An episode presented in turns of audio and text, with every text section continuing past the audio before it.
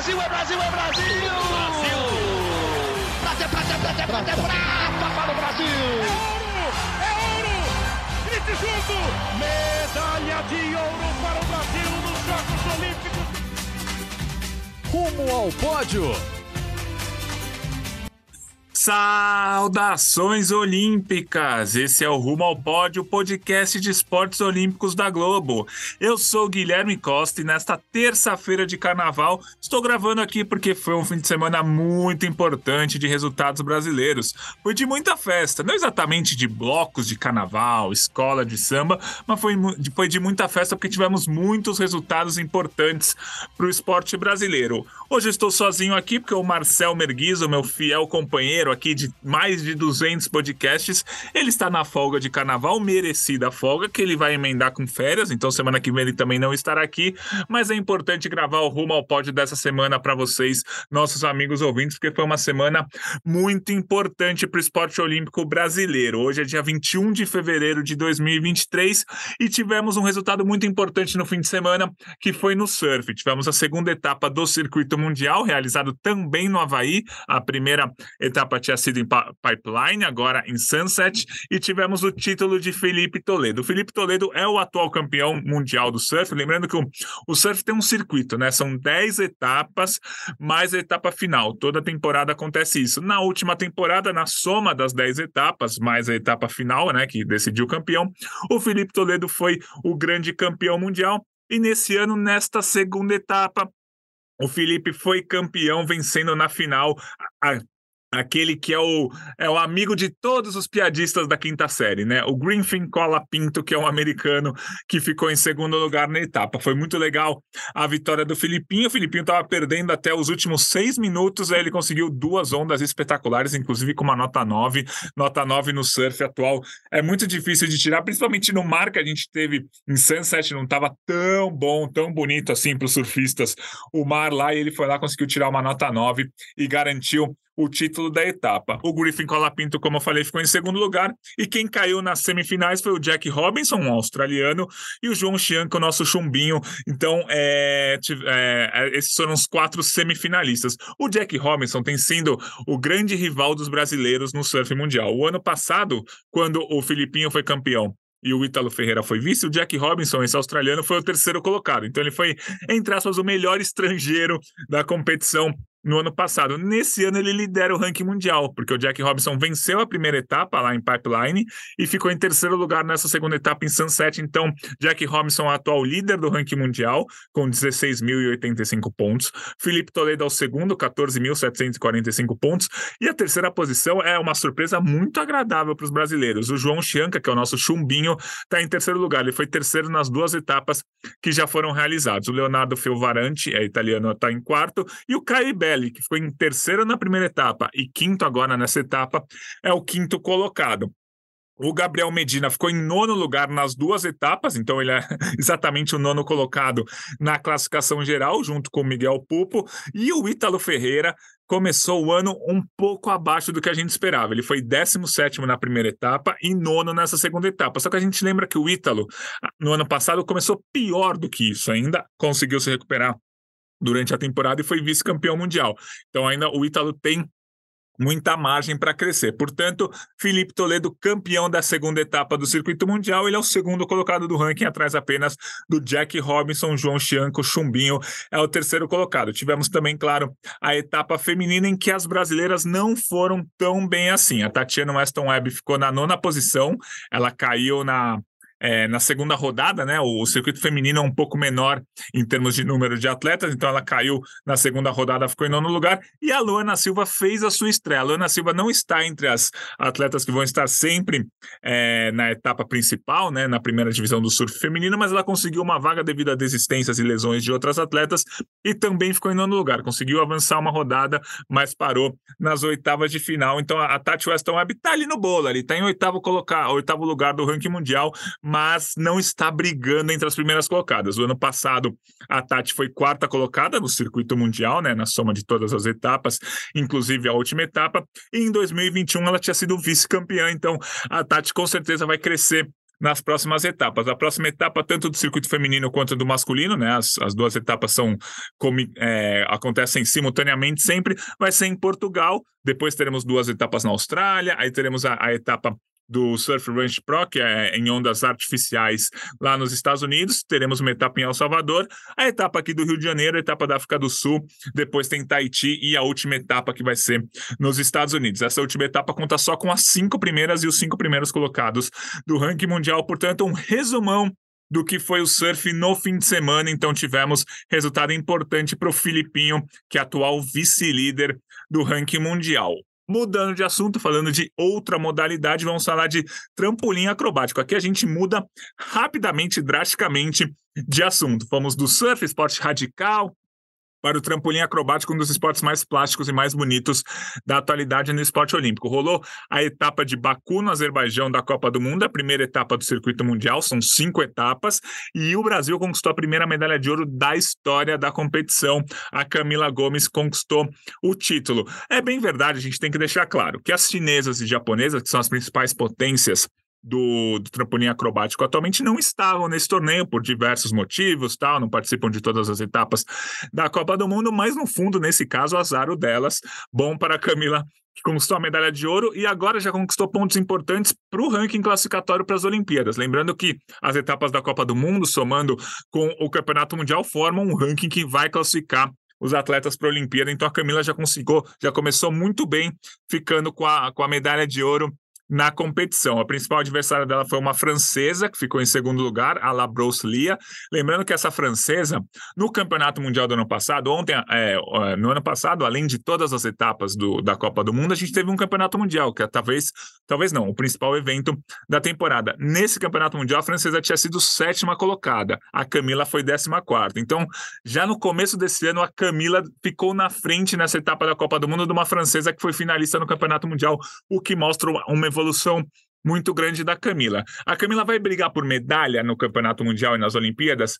Ainda é difícil falar. Muito possivelmente não vai brigar por medalhas, mas já vai conseguir brigar para ficar na, entre as finalistas, coisa que o Brasil nunca fez na história dos Campeonatos Mundiais, nem, nem na história das Olimpíadas. E quem sabe ficar no sexto, no quinto lugar nessas duas principais competições. Para brigar por uma medalha, principalmente com chinesas e japonesas, ela tem que aumentar um pouco o nível da prova dela. Claro que dá para fazer isso em um ano e meio? Claro que dá, essa é a nossa torcida. Mas hoje, falando, faltando um ano e meio para as Olimpíadas, em fevereiro de 2023, ainda é cedo para a gente falar que a Camila vai disputar uma medalha, mas já disputar nas primeiras posições, ficar em quinto, sexto, sétimo lugares, com certeza ela já tem nível para isso. Foi muito legal o resultado dela. A Alice, também brasileira, ficou em quarto lugar nessa etapa da Copa do Mundo. No Campeonato Mundial do ano passado, a Alice foi décima segunda e a Camila décima terceira. Então, as duas cons conseguindo é, se manter aí ou até melhorar os resultados do ano passado. E aí tivemos também nessa etapa da Copa do Mundo uma prova em dupla, o trampolim sincronizado. Essa prova do trampolim sincronizado, ela não é olímpica, não é disputada em Jogos Olímpicos, mas é disputada em campeonatos mundiais, em etapas de Copa do Mundo, e as duas conquistaram a medalha de ouro na prova sincronizada. Foi muito legal. As duas alto do pódio, ouvindo o hino nacional mas é sempre bom pontuar que não é uma prova olímpica. Então, ótimo resultado, muito bom o começo de temporada do Brasil nessas, nessa etapa da Copa do Mundo de Baku. Vamos ver como é que elas vão nas próximas etapas do circuito, que aí provavelmente teremos chinesas e japonesas, e a gente vai ver o atual termômetro, principalmente da Camila, contra as melhores do mundo. Mas esse ouro foi muito legal, muito importante, e com certeza já foi um salto de qualidade com relação as competições do ano passado. Já falamos de surf, já falamos de ginástica de trampolim, a gente vai falar de judô, porque rolou no, na última semana, né, no último fim de semana, o Grande Slam de Tel Aviv, em Israel, uma competição importante que valeu mil pontos para o ranking mundial. Nem todos os atletas do mundo estavam lá, mas tinha campeão olímpico, tinha medalhista olímpico, tinha campeão mundial, tinha muita gente importante. Mas, por exemplo, o Japão não levou a equipe principal, a França não levou a equipe principal, mas tinham atletas da Mongólia, do Uzbequistão, do Cazaquistão, todos esses campeões olímpicos, campeões mundiais, atletas da Geórgia também estavam lá, e o Brasil levou uma equipe forte. É, a gente não tinha nomes como, por exemplo, a Mayra Guiar, que é a atual campeã mundial, que estava com uma lesãozinha, tá, tá curando a lesãozinha aqui no Brasil, ela não viajou para a Europa. A gente já teve outras duas competições importantes esse ano, né? O Grand Prix de Portugal e o Grand Slam da França, que a Mayra também não participou. Essa foi a terceira grande competição da temporada e o Brasil conquistou cinco medalhas de bronze. Vamos lá, vamos enumerar. A Natasha Ferreira na categoria 48 quilos, Larissa Pimenta na categoria 52, Leonardo Gonçalves na categoria até 100 quilos, Daniel Carguinin na categoria 73 quilos e o Rafael Silva, sempre ele, na categoria acima de 100 quilos. Vamos aí, passo a passo. Vamos falar da Natasha Ferreira na categoria 48 quilos, a categoria mais leve do judô feminino. É, o Brasil não está numa fase muito boa, por exemplo, nenhuma atleta está entre as 30 melhores do ranking mundial, por exemplo. Na verdade, temos uma atleta entre as 30 melhores. A Amanda Lima é exatamente a trigésima colocada é, no, no ranking mundial. Mas, por exemplo, se a Olimpíada fosse hoje, o Brasil não, taria, não teria uma atleta classificada pelo ranking mundial. Teria que ver ranking ranking continental, conquistar mais pontos, enfim. Então é uma categoria que não vive um grande momento aqui. Então essa medalha de bronze da Natasha Ferreira, que inclusive venceu no caminho até a medalha de bronze atletas que estão bem à frente no ranking dela, é, atletas que estão no top 10, enfim, conseguiu boas vitórias, inclusive contra a cabeça de chave número 1 um da competição. Ficou ó, de ótimo tamanho essa medalha de bronze para a Natasha, que era 52 do ranking mundial, né? Posição de número 52, agora está na posição de número 39. É uma boa evolução, bem legal. É, o resultado da Natasha, a gente vai ver como é que ela se desenvolve nas próximas competições. A gente torce para que ela consiga disputar. Ela tem 23 anos, ela é jovem, mas não é tão jovem assim, né? Não é aquela nova promessa, ela já tinha disputado outras competições com a seleção principal, mas foi talvez o grande resultado da carreira dela no, em torneios adultos, então bom resultado da Natasha na categoria até 48 quilos.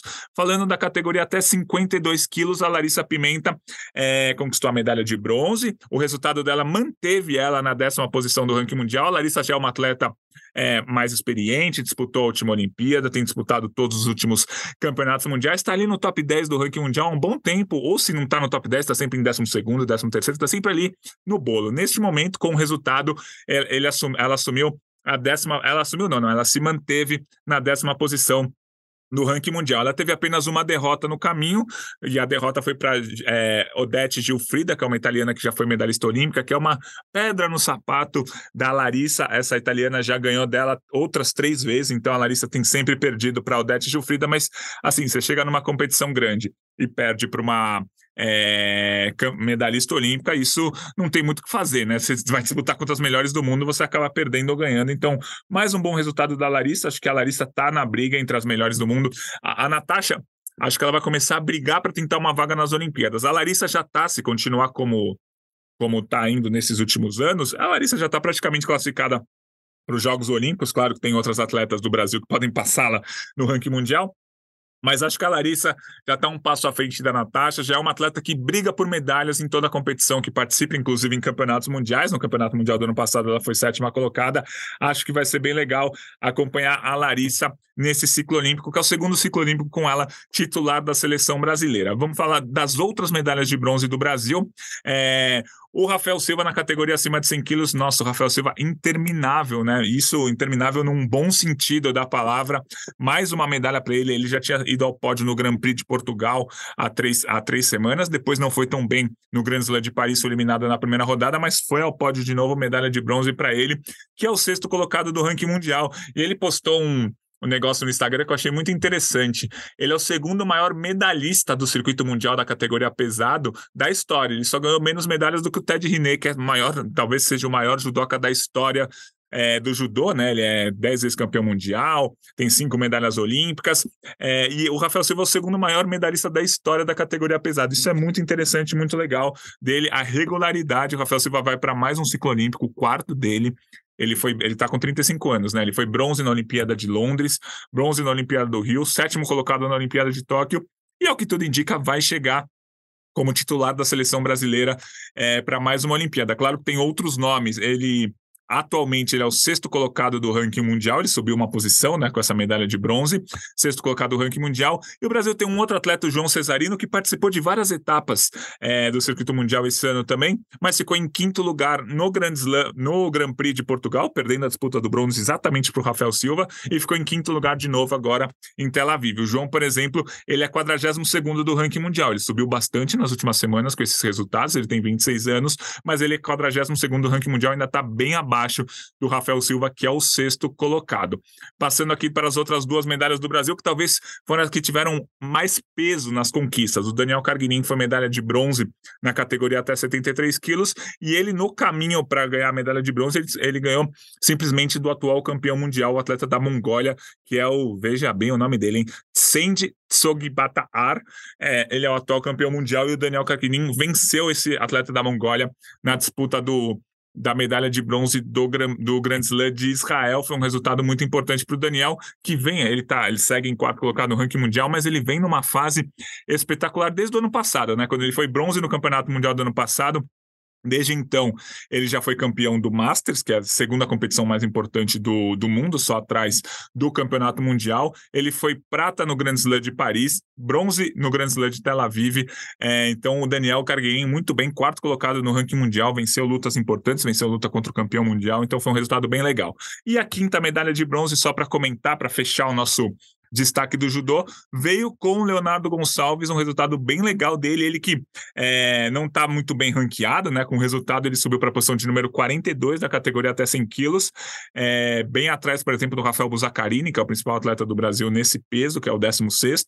O Rafael não ganhou medalha nesse Grande Slam de Israel, mas o Leonardo ganhou e ganhou de ganhou lutas importantes. Por exemplo, ele venceu o georgiano Varlan Liparteliani, que já foi medalhista olímpico, e derrotou o italiano Genario Pirelli, que foi campeão do Grand Slam de Tóquio, no Japão, que é uma das competições mais tradicionais do judô. Então foram é, foi uma medalha de bronze muito legal do Léo Gonçalves para ver se ele realmente entra na briga por essa vaga olímpica que no momento está com o Rafael Buzacarini brasileiro. A gente lembra que no judô é, só vale um, só um atleta por categoria vai para as Olimpíadas. Então, por exemplo, o, por mais que o Léo entre na lista dos classificados para as Olimpíadas de Paris 2024, ele tem que entrar na frente do Rafael Buzacarini. Nesse momento, o Rafael Buzacarini é 16 do ranking e o Léo é 42 mas foi um grande resultado do Léo Gonçalves. Fazia tempo que o Brasil não tinha vitórias tão importantes na categoria até 100 quilos. Então,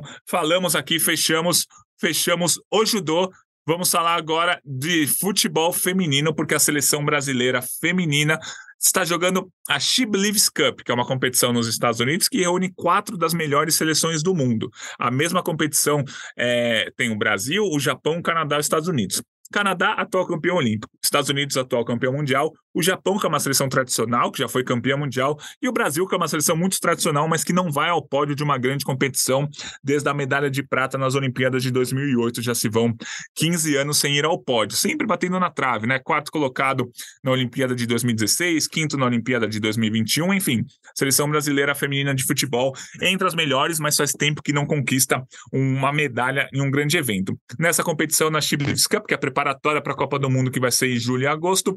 O Brasil venceu o Japão por 1 a 0 na estreia, gol da Debinha, e perdeu na segunda rodada para o Canadá por 2 a 0. A Pia que é a técnica da seleção brasileira, tem mexido bastante no time, né? Fazendo vários testes, afinal, a Copa do Mundo está chegando e esse torneio é para testar. Claro que é sempre bom vencer, mas fazer testes também é importante. O Brasil perdeu para o Canadá e vai enfrentar os Estados Unidos nessa quarta-feira, às nove da noite, com transmissão do Sport TV. Acho que a seleção brasileira feminina de futebol tem evoluído.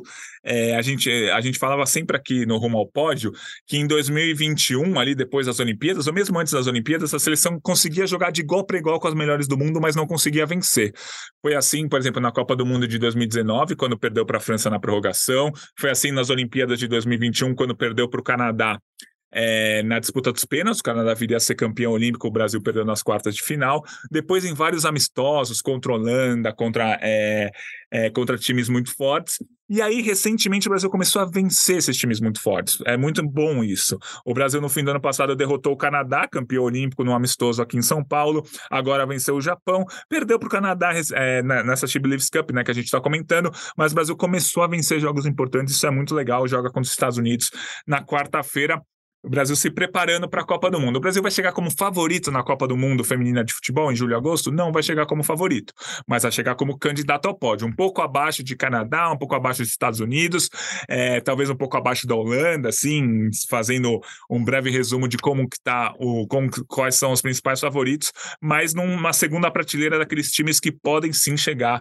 mas não são exatamente favoritos ao título. Já falamos aqui de ginástica de trampolim, falamos de surf, falamos de judô, falamos de futebol feminino. O assunto agora é vela, porque as nossas tricampeãs bicampeãs ainda, por enquanto, bicampeãs olímpicas, Martine Grael e Karina Kunze, já começaram a temporada de 2023 na vela, elas ficaram em quarto lugar numa competição meio amistosa, mas um amistoso meio sério, porque as principais duplas do mundo estavam lá, da classe 49er, elas ficaram em quarto lugar nessa etapa, né, não foi nenhuma etapa, né, foi uma competição amistosa em Lanzarote, na Espanha, etapas preparatórios, é, competição preparatória para as etapas da Copa do Mundo e principalmente para o Campeonato Mundial que vale vaga em Paris 2024. Elas começaram o ano com esse quarto lugar. Lembrando que o ano passado elas dominaram as principais regatas do mundo, venceram etapas da Copa do Mundo, venceram o torneio Princesa Sofia da Espanha, que é uma das principais competições do mundo, mas no Campeonato Mundial ficaram em sétimo lugar. Então, é, para esse ano, acho que vai ser legal se elas voltarem ao pódio no Campeonato Mundial, que é o foco da temporada,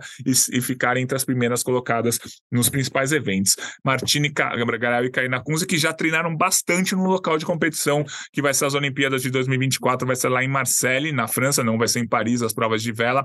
Elas já estão se habituando às competições de lá. Então, um começo, quarto lugar, acho que é é, foi bom para começar é, brigando de igual para igual com as melhores do mundo. A gente vai ver como que elas estão realmente nas próximas etapas da Copa do Mundo, mas da Martina e da Caína, eu não duvido nada, são as atuais bicampeãs olímpicas.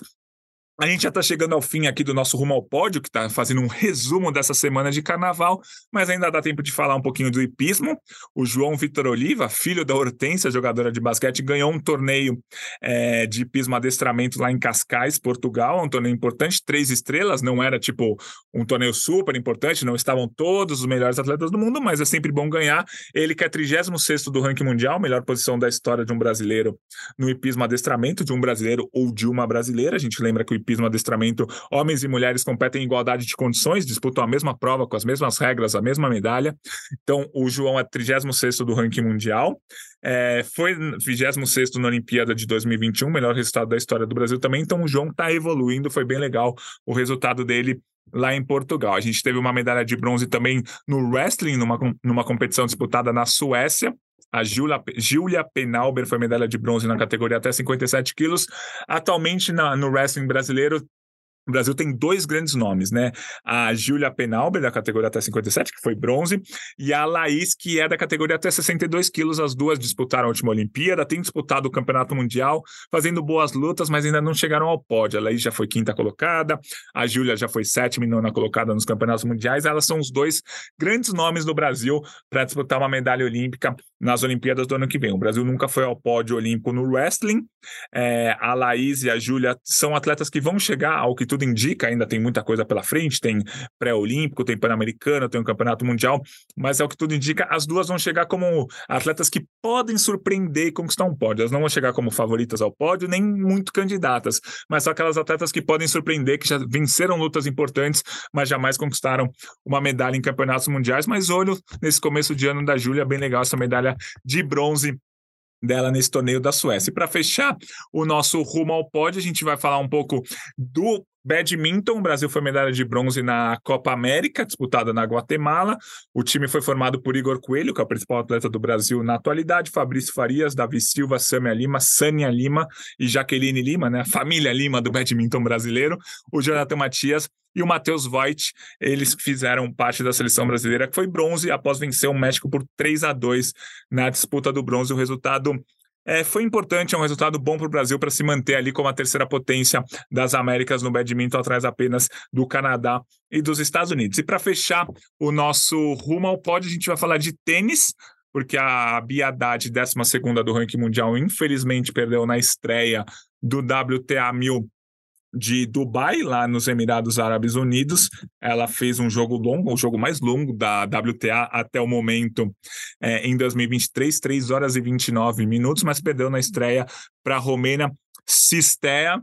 É, a Bia era favorita nesse jogo, mas acabou perdendo. Mas acho que a, o giro dela pelo Oriente Médio, WTA de Abu Dhabi, de Doha de Dubai, é, foi positivo. Em Abu Dhabi ela chegou até as quartas de final, em Doha foi semifinalista, em Dubai agora acabou sendo eliminada na primeira rodada num jogo de é, 3 horas e 29 minutos de duração. Ela deve seguir na 12 posição do ranking mundial. Falando das duplas, a Luísa Stefani, que vinha invicta na temporada, acabou perdendo na primeira rodada. Na semana passada, a gente comentou aqui no Rumo ao Pódio, no Aberto de Doha, e agora em Dubai também foi eliminada na primeira é, rodada. Ela fez dupla com a Ana Danilina. A Luísa, lembrando, não tem uma dupla fixa no circuito mundial, isso é uma, uma pena. Ela está alternando até achar uma duplista ideal para ela. Ela fez dupla com a Ana Danilina, acabou perdendo.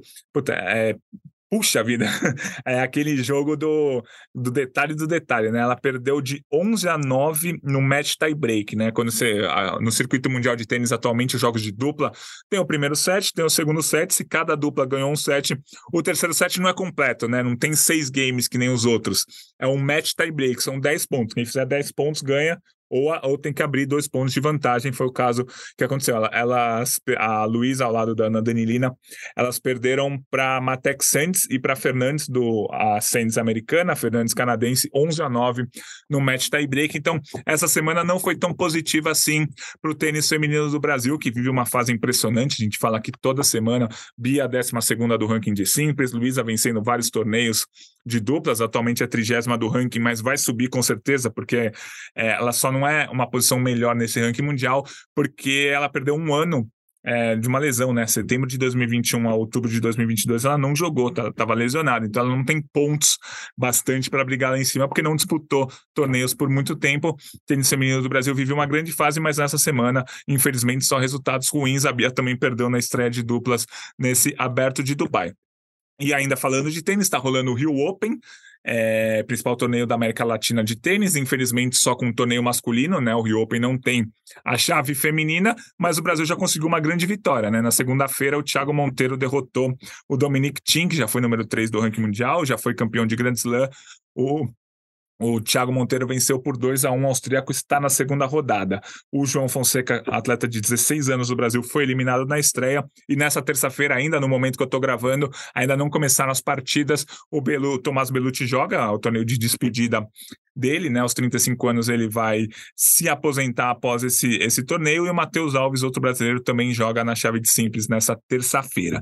Fiz um bom resumo aí do que aconteceu na folia de carnaval com os atletas brasileiros. Infelizmente, hoje eu estou sozinho, o Marcel Merguizo segue de férias, é, de folga de carnaval e depois vai emendar as férias, mas acho que deu para saber aí, deu para a gente comentar como que foi essa semana dos esportes olímpicos brasileiros. Então, o Rumo ao Pódio fica por aqui, a gente volta na semana que vem para falar mais dos esportes olímpicos do Brasil, que o os resultados, por enquanto, estão muito bons e a gente vai seguir acompanhando os atletas brasileiros. Esse foi mais um Rumo ao Pódio. Eu fico por aqui. O Rumo ao Pódio, lembrando sempre, tem nesta semana a edição do Maurício Mota, a coordenação do Cláudio Raba. A gente fica por aqui e na terça-feira que vem voltamos com mais Rumo ao Pódio. Um abraço para todo mundo.